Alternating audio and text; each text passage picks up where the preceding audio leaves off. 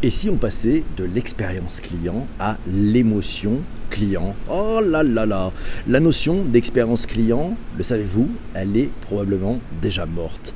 Bienvenue à la notion d'émotion client.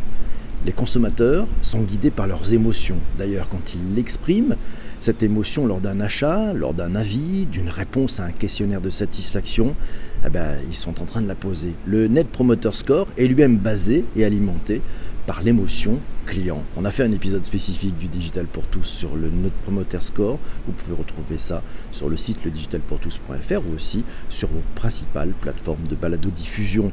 Le cerveau joue un rôle important.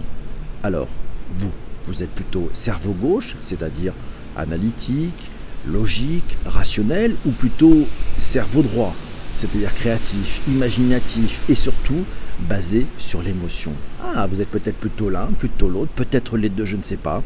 Délivrer ou faire vivre une bonne expérience à ses clients, on le voit, ça ne suffit plus. Les entreprises l'ont d'ailleurs compris.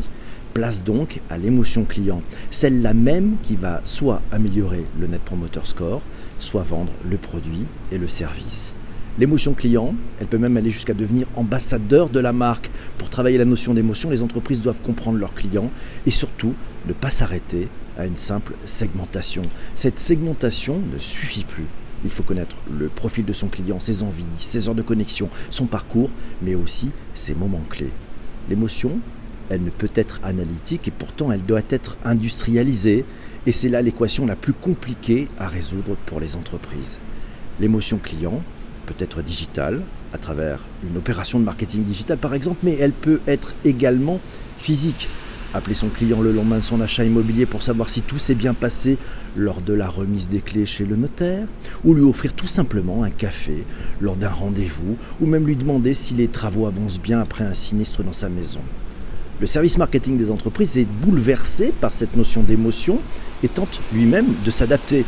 Les entreprises travaillent donc sur le digital au service de l'émotion client. Et la data là-dedans, la donnée, peut-elle être une solution ou être au service de l'émotion client? La data, elle apportera sans doute une bonne connaissance du client, un service de qualité, une relation humaine forte et personnalisée, de l'accompagnement au bon moment. Les entreprises auront gagné la bataille au moment où elles combineront le profilage digital de leurs clients avec le CRM et le marketing digital, sans oublier la force de vente physique. Une attention d'ailleurs particulière doit être apportée sur le fait que l'émotion client doit être sincère et non manipulée par des opérations de data émotion. Enfin, il n'y aura jamais l'émotion client si elle n'est pas combinée à l'émotion collaborateur.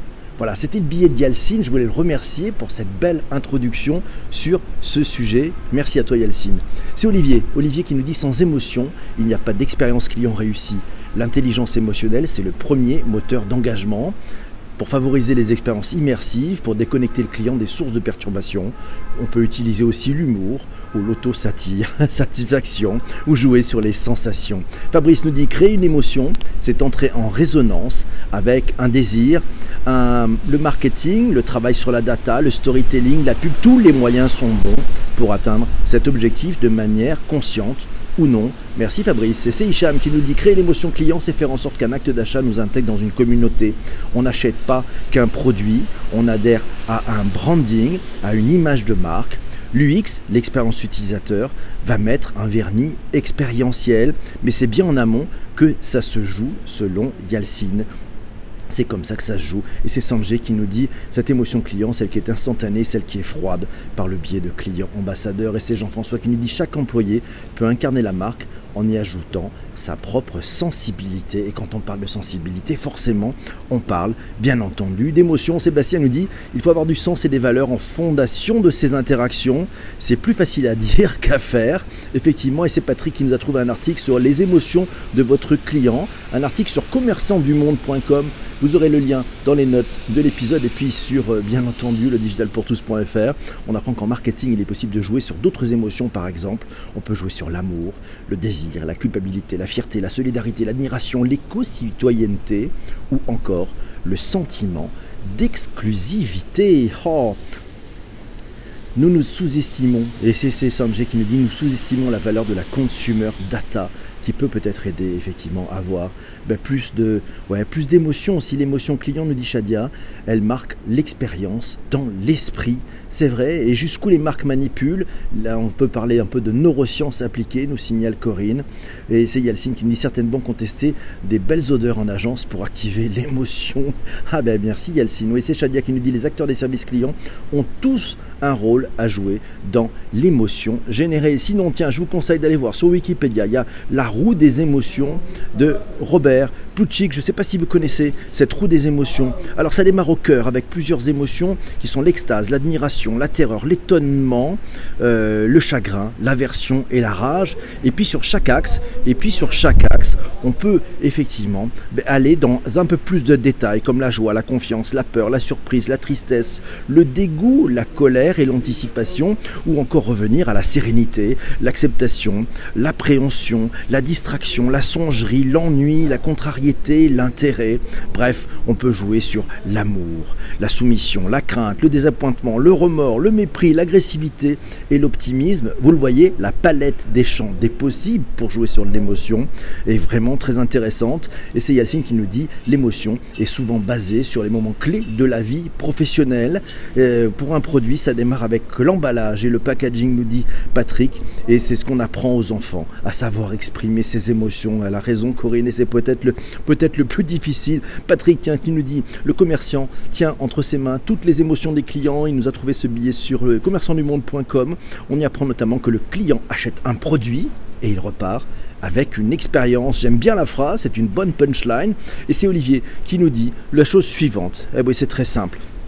Il nous dit la chose suivante, pour émouvoir son client, il faut le connaître, il faut définir ses profils types ou personas, il faut pouvoir répondre aux questions de l'empathie map. Je ne sais pas si vous connaissez l'empathie map, euh, bah, c'est un système qui est utilisé plutôt par les, par les designers, et avec cette empathie map, bah, ça peut analyser ce qui fait vibrer les clients. Et puis Olivier nous dit il faut hyper personnaliser, adapter les communications en prise directe, parfois utiliser le tout à la place du vous, même si on pourrait se dire tiens pourquoi toujours tutoyer les jeunes? Mais bon, des marques comme par exemple Orange le font très bien. Et puis nous a trouvé un petit exemple un peu trash pour inviter les étudiants australiens à ne pas sécher les cours. Les amis, la mer, le surf, les grands espaces, le rêve. Vous irez voir tout ça sur YouTube. Je vous mets le lien vers cette vidéo qui donne envie effectivement sur les émotions plutôt de retourner en cours. Et Michael qui nous le dit, une marque peut générer de l'émotion en travaillant sur ses valeurs qui doivent être en adéquation avec celles de ses clients et en valorisant les éléments, la preuve, la politique aussi, RSE de l'entreprise notamment, devient alors totalement capital, capital,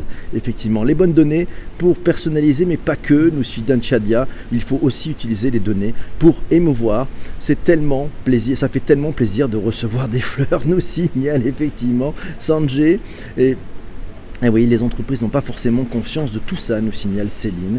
Il faut jouer aussi bonjour sur l'empathie. L'émotion client, nous dit Samir, elle passe aussi par l'empathie et surtout se mettre dans la peau du client. Ah oui, en Startup Week, euh, on part de la carte d'empathie pour aboutir à un business model, nous signale Virginie. Et puis c'est Yalcine qui nous dit la publicité passe partout, elle ne suffit plus. Il faut hyper personnaliser aussi. Christian nous dit l'émotion tient avant tout dans l'histoire que l'on raconte. Un bon storytelling pour un bon parcours parcours client et une bonne expérience client digitale, le UX, hein, la user experience, et puis ça joue sur la transformation numérique. Et c'est notre ami Laurent qui nous dit quand j'ai fait euh, community manager pour rue du commerce, voilà, et qu'il ne répondait qu'aux personnes qui avaient des problèmes en message privé et qui poussaient de la pub, je leur ai dit de répondre aussi à ceux qui cherchaient des infos en les envoyant vers les pages. Ça a créé de l'engagement, c'est aussi de l'émotion, le sens du client et montrer que l'on s'occupe de jouer sur l'émotion pour engager les communautés également est une carte très importante à jouer. Arnaud nous le signale et c'est la punchline peut-être du jour. Faites l'amour à votre audience. Ah oui, c'est comme ça qu'on peut créer effectivement des émotions et de l'engagement. En anglais, le tutoiement ne vous moment n'existant pas, cela facilite l'engagement entre marque et client. Et oui, par contre, effectivement, sur les marques en France, c'est peut-être le tutoiement et peut-être pas toujours de bonne loi. Sandrine nous dit créer un chatbot avec beaucoup d'humour, comme celui de la SNCF par exemple, c'est proposer une expérience différenciante pour ses clients. La réalité augmentée propose également de vivre de nouvelles expériences clients. Et on parle justement de ce tutoiement. Et Olivier nous cite le cas notamment d'Orangina qui sur un public jeune, eh ben, c'est un peu plutôt la norme sur le public jeune. Et Fabrice qui dit oui mais bon, c'est de plus en plus euh, mal vécu par beaucoup de personnes, jeunes ou moins jeunes. Du coup, cela doit vraiment être du cas par cas. C'est sûrement comme ça que ça peut fonctionner. Alors, cette émotion client, on, aurait, vous avez vu des exemples? Moi, j'ai un exemple d'émotion client. Ouais, le côté émotionnel des choses.